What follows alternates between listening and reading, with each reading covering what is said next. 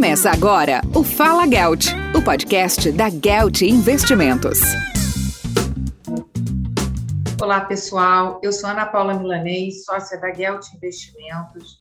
Estamos de volta para mais um episódio do Fala Gelt com o nosso convidado super especial, Ricardo Jeromel, para falarmos dessa superpotência que é a China. Ricardo é autor dos best-sellers O Poder da China e Bilionários. É sócio investidor do grupo 3G Radar, com foco em tecnologia. Foi repórter e colunista da Forbes USA, como responsável pela valuation das fortunas de bilionários brasileiros. Na China, foi responsável por organizar cobertura e roadshows para centenas de investidores e empresários brasileiros focados em startups, empresas listadas e fundos locais ele viveu em Pequim em 2011, onde fundou uma startup que conectava o futebol brasileiro com o chinês.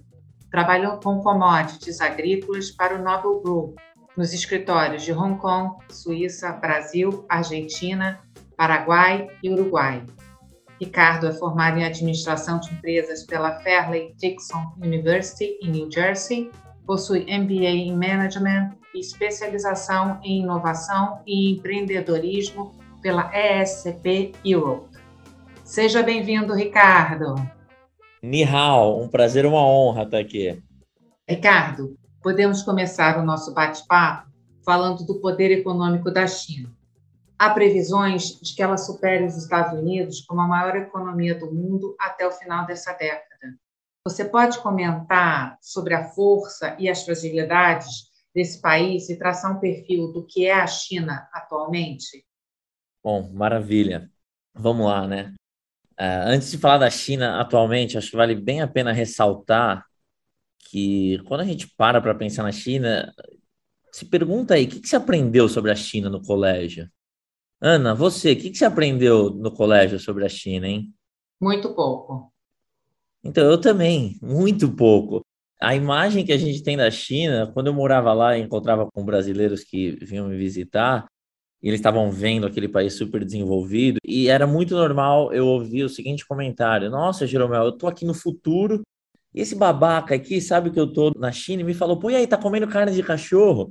Então a gente tem uma imagem da China muito errada. Na China ainda tem até hoje umas regiões que comem cachorro, mas essa imagem que a gente tem da China de fazer produtos de baixa qualidade e barato e ser a fábrica do mundo, isso foi verdade por um período, mas isso não é mais a realidade. Quem vai para as principais cidades da China, a China com 1,4 bilhões de pessoas tem a renda per capita equivalente à renda per capita do Brasil. E mais impressionante é a velocidade com a qual a China atingiu esse status econômico de superpotência.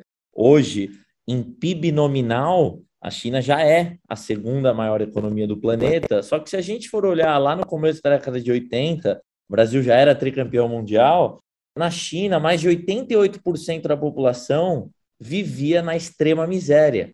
Era definido pelo Banco Mundial como menos de um dólar e 90 por dia. Cerca de 30 anos depois, esse número de 88% caiu para menos de 2%. Então, mais de 800 milhões de chineses saíram da extrema miséria. Quando a gente olha na história da humanidade, nunca tanta gente tão rápido melhorou a qualidade de vida. Então, o que os chineses conquistaram, apesar de todos os apesares e esse sistema político deles tão diferente, economicamente é sem precedentes. Quando a gente fala da China ser uma superpotência econômica, eu falei que é a segunda maior economia do planeta no PIB nominal. Quando a gente olha em PPP, o poder de paridade de compra, que significa assim, se você ganha 30 mil dólares por ano nos Estados Unidos, teu padrão de vida é um.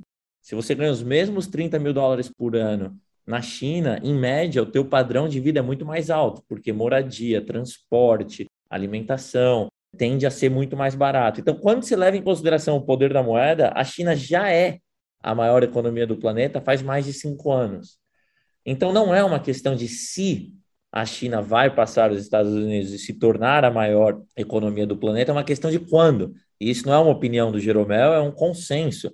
O FMI, Fundo Monetário Internacional, instituição fundada no pós-Segunda Guerra Mundial, ainda sediada em Washington, grande viés americano, eles falam isso. E o que tem sido bastante chocante para quem acompanha a China mais de perto é que, com a grande crise de 2008, ali os chineses falaram: pô, deu tilt, será que a gente precisa olhar para o Ocidente no que tange economia? Ou será que a gente tem um modelo nosso aqui que vamos fazer do nosso jeito? Então, ali a China começa a se desprender e a gente vê que o que aconteceu com a pandemia foi muito marcante, porque sem entrar nos méritos da origem do vírus ou de como foi lá na China, se os números oficiais, muita gente me pergunta se estão certos ou não, mas a China, né, oficialmente morreram menos de 5 mil pessoas e tiveram menos de 100 mil casos.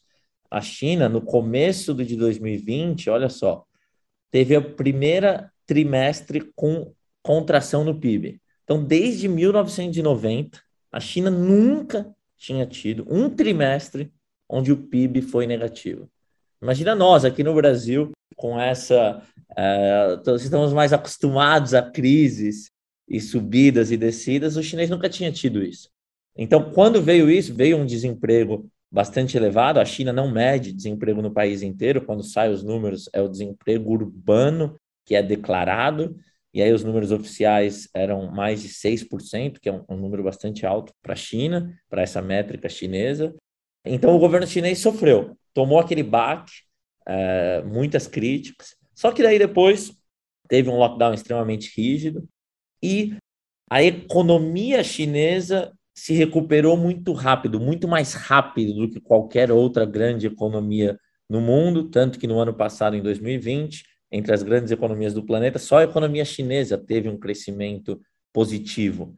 Fora isso, a China também ganhou mercado em exportação uh, ganhou bastante mercado. Então, o que isso gerou foi que o Partido Comunista Chinês, os líderes políticos na China, e desde quando eu comecei a acompanhar a China, agora nesse momento atingiu uma máxima histórica da confiança deles, no modelo deles e na gestão do jeito chinês uh, de fazer. Então, tem a palestra icônica, histórica, que eu acredito que os nossos netos vão estudar, do Xi Jinping, quando o partido comemora 100 anos nesse ano aqui de 2021. Enfim, que vale a pena dar uma boa olhada aí para quem quer saber um pouco mais. E então é essa a China com a qual nós estamos lidando, uma China extremamente autoconfiante, com uma economia muito, muito pujante, e no relativo comparado com o resto do mundo, é, em destaque. Então, acho que esse é o pano de fundo aí desse momento global. Ricardo, a China travou uma guerra comercial com o governo do Donald Trump recentemente, né? E o que atualmente se chama de Guerra Fria é o deslocamento do eixo econômico né, do Atlântico para o Pacífico, para a China, né? Que é um processo que está cada vez mais em evidência. Qual o grande objetivo da economia chinesa e como essa ambição afeta o Brasil? Então vamos lá, né? Em primeiro lugar, você tem razão que começou com o Trump, mas não é uma coisa que foi do Trump ou dos republicanos, ela continua e é bastante exacerbada pelo Biden. É uma questão que veio para ficar. O mundo, nós e o mundo, precisaremos aprender a lidar com essa tensão, vamos chamar assim, Estados Unidos-China. Então, quando o Trump começou isso e foi bastante assustador, eu acompanhei o período eleitoral pré-Trump ser eleito, e ele falava e escrevia coisas no Twitter assim é, bastante fortes. Só que os argumentos dele eram fracos na maioria. Um deles era, pô, nós exportamos mais para a China do que importamos. Então esse desbalanço comercial precisa ser ajustado. Outro argumento era, ah, os chineses roubaram a nossa mão de obra. Argumento também fraco. Aí ele tinha um argumento mais forte, que era sobre governo chinês controlar a moeda, controlar o valor do câmbio, né, da moeda chinesa. Então eu achei assim que era um discurso mais populista, que ele estava falando ali o que ele achava bacana para ele ganhar as eleições. Depois que ele foi eleito, ele chegou a falar também coisas muito mais absurdas, do tipo: nós não podemos permitir que a China continue estuprando o nosso país. Depois que ele foi eleito e que eu percebi que, e o mundo percebeu, que no assunto China, os republicanos e os democratas, a cúpula desses partidos concordavam, e os Estados Unidos estavam num período extremamente polarizado, aí eu comecei a me preocupar. E quando a gente vê algumas das ações da tal guerra comercial, que alguns chamam de guerra tecnológica, é realmente bastante, bastante, bastante preocupante. Então, alguns falam que nós estamos experienciando o começo do decoupling da economia chinesa e americana, do desmembramento, né? Só que desmembrar a economia chinesa da americana é muito complicado. Vocês veem que cerca de 50% de todos os vendedores na Amazon dos Estados Unidos são sellers, são vendedores chineses. Mas isso até que é mais fácil, é um site. Só que os parques industriais, para serem desmantelados da China e transferidos para um outro lugar, isso não é do dia para a noite. Uh, eu estou falando aqui com você de um computador Apple, com meu celular aqui, iPhone, na minha mão. Uh, isso aqui é feito na China, é uma empresa americana. Só que tirar essa planta industrial da China e levar ela para outro lugar demora anos. São mais de 600 fornecedores que fornecem esse produto, só o iPhone uh, ficar pronto. Então, eu acho, se a gente for resumir o que o governo americano vai tentar fazer, e aí vamos ver o que vai acontecer, é uma espécie de decoupling vertical. Então, o que eu quero dizer com isso? Né? Nós estamos vivendo nessa época do Covid ainda. E lembra no começo do Covid que algumas pessoas falavam do isolamento vertical, do isolamento horizontal e tudo aquilo, que era o seguinte: se você tem acima de uma certa idade, se você está no grupo de risco, pô, você tem que se isolar mais. Eu acho que economicamente o governo americano vai tentar fazer algo nessa linha. Então, eles já barraram as empresas que trabalham com chips de venderem para a Huawei, por exemplo, que é uma gigante de tecnologia chinesa. Por que, que eles proibiram as companhias americanas de vender para um dos maiores clientes? Porque eles perceberam que estavam fortalecendo a companhia que simplesmente era pioneira na tecnologia do 5G e o que mais que ela não seria pioneira, então era melhor cortar o mal pela raiz ali. Então acho que o governo americano vai falar: pô, Starbucks, você vende café na China, só em Xangai tem mais de 800 lojas do Starbucks. Não, vender café, pô, não tem nenhuma tecnologia, nenhuma inteligência embarcada. Você está ganhando dinheiro com os chineses? Não, você pode, você continua. Mas, ó, Qualcomm, que faz chip e que é tão fundamental para o crescimento dessa empresa que vai morder a gente lá na frente, não, você talvez é melhor você não, não, não, você eu não vou liberar. Então, acho que a gente está indo para um cenário desse.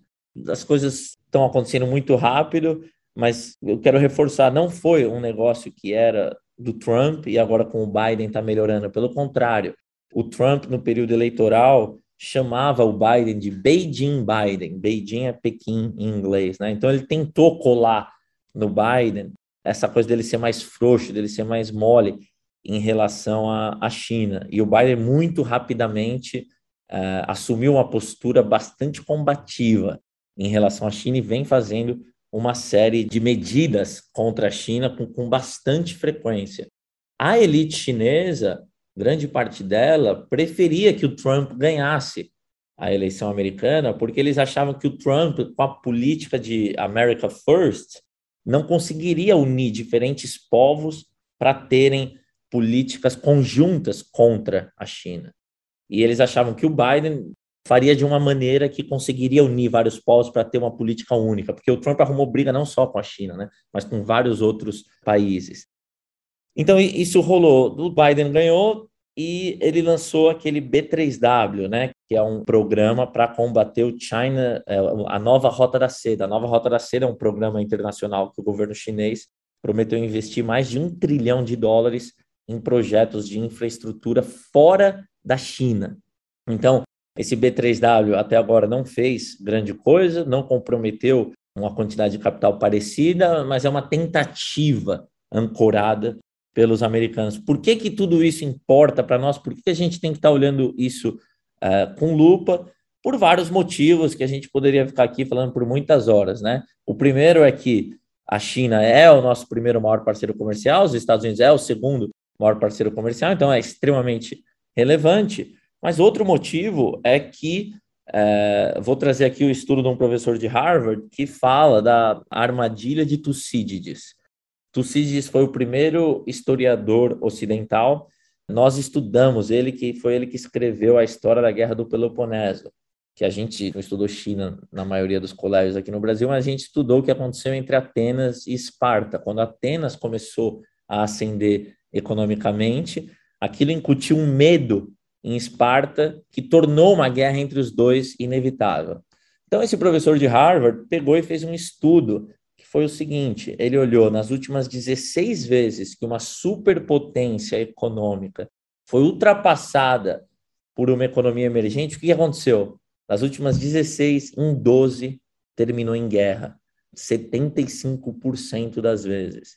Então, muitos intelectuais, como a gente já falou no começo dessa nossa conversa aqui, que a China vai passar os Estados Unidos economicamente, é só uma questão de tempo. Quem olha para trás fala: opa, quando isso aconteceu, em 75% das vezes teve guerra. Então, tem essa discussão que está rolando, né? E daí vale ressaltar que os Estados Unidos é de longe o país que mais investe na sua área militar, só que a China vem em segundo lugar, com mais que o dobro de quem está em terceiro, que é a Índia.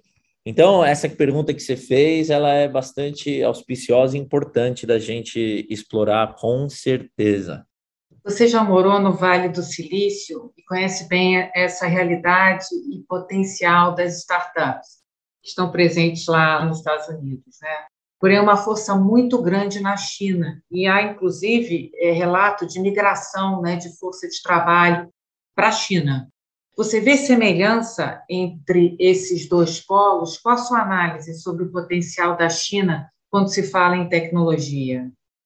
Ah, legal, excelente pergunta. Sabe que eu morava no Vale do Silício e aí ali em 2015, 16, eu tinha investidores na minha empresa lá que iam para a China beber da fonte de inovação e aí eles vinham conversar comigo e eu conhecia de cultura história, já tinha morado na China era apaixonado por esses temas e eu falava, mas o que vocês estão indo fazer na China? Eu falava, não, a gente está indo porque eles estão na frente aqui em fintech, em em retail tech, eu, a gente está indo olhar, ver o que está acontecendo lá em inovação, cenário de startups.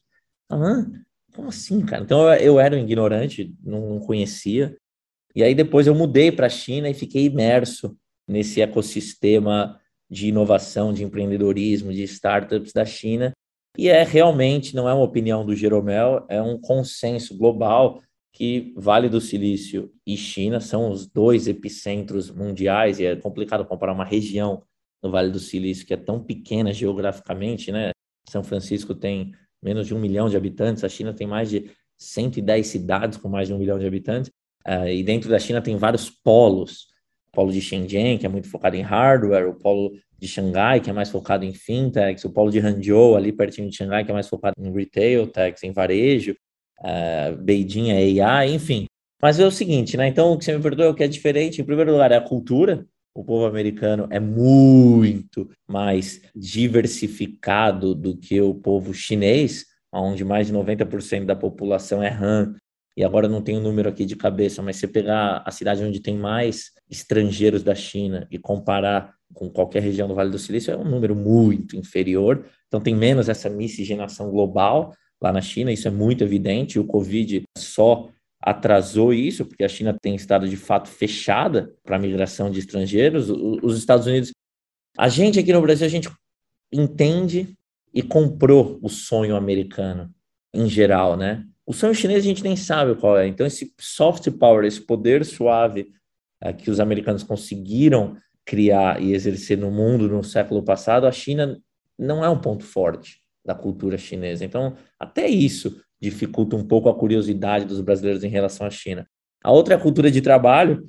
Na China, o normal em empresas de tecnologia 996, das 9 da manhã às 9 da noite, seis dias por semana. Era assim que funcionava. E você pode ouvir isso e achar que você entende, mas quando você está lá e te chamam para uma reunião sete da noite, numa sexta-feira, você entende o que, que, isso quer dizer, ou num sábado, é, quatro da tarde, está todo mundo lá, que é bem diferente do Vale do Silício e de outros lugares. No Vale do Silício é normal essa cultura intensa de trabalho uh, no começo das empresas, mas depois que elas crescem não é assim. Se for visitar o escritório das maiores, não é assim, e, e na China com certeza era, e eu falo era porque a China muda tão rápido que recentemente agora passou uma lei proibindo essa coisa do 996, e as pessoas vão ter que receber por hora extra e só vão poder trabalhar 35 horas extra por mês.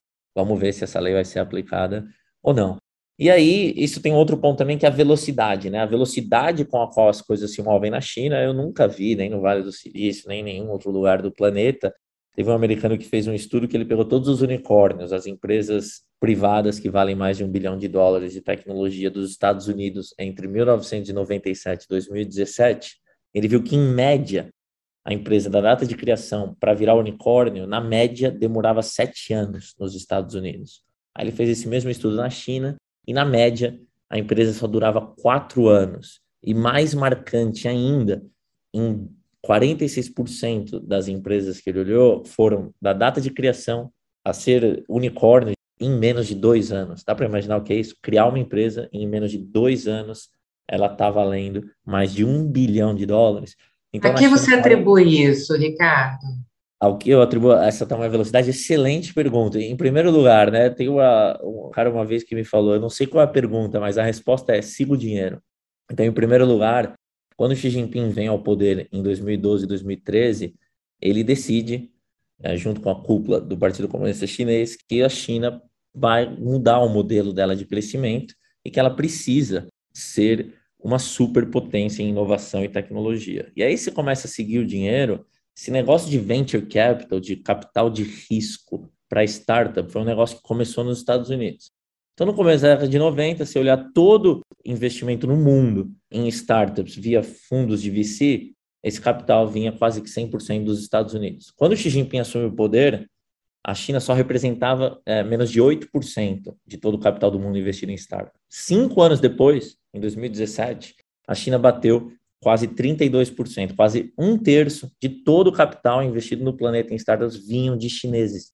Em cinco anos, eles foram de 8% para mais de 32%. Então, esse elemento do capital, ele é fundamental, sem dúvida. A outra coisa que tem a ver com a cultura, deixa eu dar um exemplo aqui para você, tá? Nós crescemos aqui, fomos doutrinados pelas principais crenças do Vale do Silício. Por exemplo, você faça uma coisa e faça ela muito bem feita. É uma coisa que quem faz, quem trabalha com startup ouve muito. Que é o, o exemplo clássico disso é Google. Você entra no google.com, não tem nada, é tudo branco, pelado e uma barra de busca. Pô, faz aquilo muito bem. Ok. Entra no taobao.com, que é a principal, ou até no Baidu, que é o, o, maior rival do Google, você vai ver que é completamente diferente. No Vale do Silício, menos é mais. Na China, mais é mais. Em segundo lugar, o Estado de Direito na China, as leis, funcionam de maneira diferente. Então, quem fala isso não sou eu, não. É o cara que foi líder da Google na China. Ele fala que o ambiente de empreendedores na China é muito mais parecido com uma guerra entre gladiadores do que com uma luta de boxe. Então, empreender no mundo inteiro é difícil. Aqui no Brasil, pô, muito complicado ser, ser empreendedor. Mas tem lei, você não pode morder a orelha, você não pode socar embaixo do calção, tem uma série de leis. Na China, é luta entre gladiadores até a morte. Então, o que, que isso causa? Causa que se geralmente a empresa maior tem muita distribuição e menos inovação. E a empresa menor, que está começando, ela tem mais inovação e menos distribuição. Se o cara ficar focado ali, faça uma coisa e faça super bem, siga a lógica de dominar um nicho, crescer naquele nicho e depois ir para outro, parecido com o Facebook, né? Que cresceu em Harvard, aí depois só Ivy League, aí depois só universidade, aí depois só e aí foi crescendo. Se o chinês seguir esse modelo, ele vai ser atropelado por rivais maiores.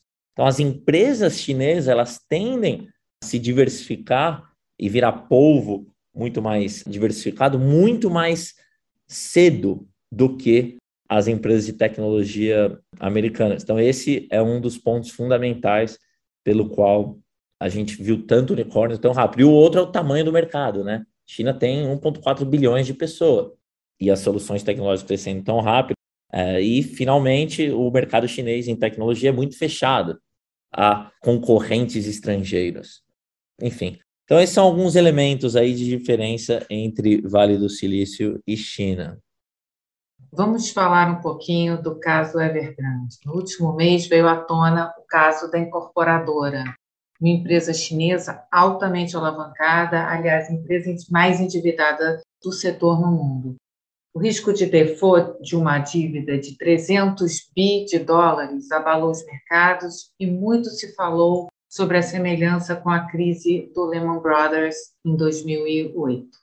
Você pode contextualizar para a gente a crise que vive a China hoje, qual a solução para esse impasse, os impactos para o crescimento do país e do mundo? Então vamos lá, contextualizar. Excelente, excelente pergunta. Uh, em primeiro lugar, né, o governo chinês vem fazendo uma série de mudanças estruturais na economia chinesa e uma delas, uh, o governo chinês organiza a economia chinesa a partir dos planos quinquenais, que foi um negócio que eles copiaram dos soviéticos e que eles seguem implementando. Nós estamos no 14º plano quinquenal, foi anunciado publicamente no começo de 2021. Esse plano quinquenal, basicamente, é uma espécie de OKR, é uma espécie de Objective Key Results, é uma espécie de metas públicas que o governo vai e conta para todo mundo, e aí todo mundo que faz negócio na China estuda aquilo com lupa. O governo basicamente diz quais setores da economia são prioritários e o que não está lá simplesmente não é prioritário. Então, uma coisa que aconteceu nesse 14º plano quinquenal foi que, pela primeira vez em muitos anos, o governo chinês não deu uma métrica do que seria o crescimento do PIB chinês. Então, o crescimento do PIB chinês, grande parte do PIB chinês nessa história contemporânea, nos últimos 20 anos, vem da parte de construção. E o governo chinês falou: agora nós vamos prezar não pelo crescimento do PIB, como foi a grande métrica até aqui, mas nós vamos prezar pela qualidade do crescimento. Então, um dos grandes focos do governo chinês é o que eles chamam de Common Prosperity. Em inglês, é o que eles chamam de é, prosperidade comum. Então, eu acho que o que está acontecendo é uma mudança mesmo na dinâmica das indústrias que são preferidas e quais serão preteridas pelo governo chinês com certeza vocês devem ouvir falar das tais cidades fantasmas, que o crescimento do PIB era uma métrica tão, mas tão, mas tão importante que, pô, faz crescimento aí, mesmo que não tiver demanda para as pessoas morarem nesses apartamentos, mas porque se você investir nessa construção, o PIB vai crescer, vai gerar emprego e lá na frente a gente vê. Então isso aconteceu demais e o governo chinês agora não quer mais saber. O Xi Jinping fala muito de não ter, ele fala casa, housing is for living, not for speculation. Ele falou isso mais de uma vez, o próprio Xi. É, então, as casas não são para especular, são para morar. Então, o governo chinês está muito, muito preocupado com essa questão da desigualdade e com as divergências regionais. Então, vamos lá, o que a gente viu né, nessa história contemporânea? A China, você pediu para eu contextualizar, e eu gostei bastante dessa tua pergunta, que é o seguinte: a China é um dos países mais desiguais do mundo. O Li Keqiang, que é o segundo cara mais alto no partido chinês, só fica atrás do Xi Jinping, falou que 40% dos chineses vivem com 140 dólares por mês. Então lembra que eu já falei para vocês que a renda per capita média dos chineses é equivalente à renda média per capita dos brasileiros, que é cerca ali de 10 mil dólares. Então, tem 600 milhões de chineses que vivem com menos de 140 dólares por mês. O governo está extremamente preocupado e esse povo é quem tem a maior propensão a se sentir infeliz, a achar que o modelo não está funcionando. Só que o que vem acontecendo até aqui, é o que eu também já falei para vocês, que é desde 1990, o PIB chinês só teve contração em um período. O PIB veio crescendo. Então o nego está pondo dinheiro no bolso, não está pondo tanto contra quem está nos grandes centros, mas está enriquecendo, está tendo uma qualidade de vida melhor que a vida dos pais e dos avós, e está falando, pô, até aqui eu aceito. O governo chinês já está olhando ali na frente e está falando, putz, esse pessoal que vem ganhando, mas está ganhando menos, pode ser que logo menos ali na frente eles mostrem muita insatisfação.